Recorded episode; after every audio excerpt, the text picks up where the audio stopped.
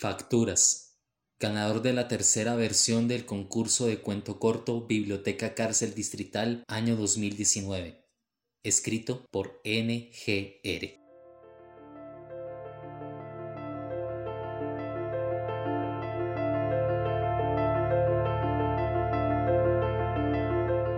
Cruzo la puerta con miedo, con ese terror que invade el cuerpo cuando se observa de nuevo tan cerca de la calle. El viento sopló con fuerza su rostro, trayéndolo de una sacudida a la realidad. Era libre. El anhelado sueño por fin se cumplía. Los sucesos del tiempo, de su pasado, al parecer quedaban atrás. Sin embargo, la zozobra de los viejos enemigos, unos de su paso por la prisión y otros nacidos de su vida delictiva hacían que su corazón palpitara con fuerza, retumbando en su pecho un llamado a la parca.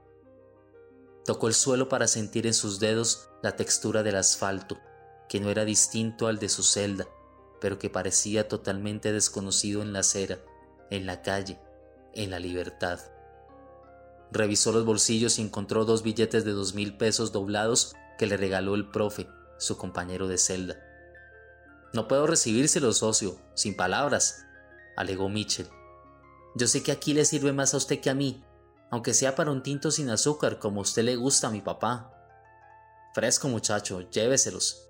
Esa es mi manera de apoyarlo, la única forma que tengo de ayudarlo a empezar esa nueva vida que su mamá quiere para usted. Salga, búsquela, corra lo más rápido que pueda y abrácela, bésela, cuídela y sobre todo cuídese ya es hora de cambiar.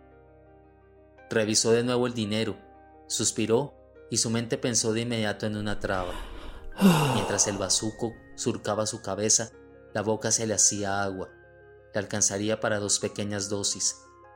Sintió el efecto del vicio recorriendo su cerebro. Inhaló profundo y cerró los ojos. Vi a su madre con los brazos abiertos para fundirse en un abrazo. Apretó los billetes, se persignó y buscó la avenida principal. Decidió ir a casa. Mientras caminaba, percibió una sombra que le seguía con sigilo. Apresuró el paso y subió al bus. Encontró una silla vacía al lado de la ventana. Revisó la sombra. No había nadie. Estoy sugestionado, se dijo. Llegó a la parada de su barrio. Recorrió las viejas calles que le parecían desconocidas. Sintió ansiedad de acercarse a su casa.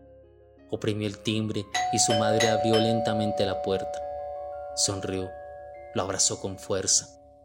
Al soltarlo levantó la cabeza y vio un hombre que se acercaba con un arma en su mano, directo hacia ellos. El sonido sordo del disparo lo sorprendió. Cayeron al suelo varias lágrimas. Un chorro de sangre invadió el piso. Mitchell recordó que la vida o el tiempo cobran esas facturas tarde o temprano. De repente, Imaginó a los hijos, las esposas, los padres, los hermanos que asesinó para cumplir alguna vuelta. Por primera vez entendió el sufrimiento que vivieron los familiares de sus víctimas cuando vio a su madre muerta después de interponer su cuerpo para protegerlo, para cuidarlo y así darle una oportunidad para cambiar.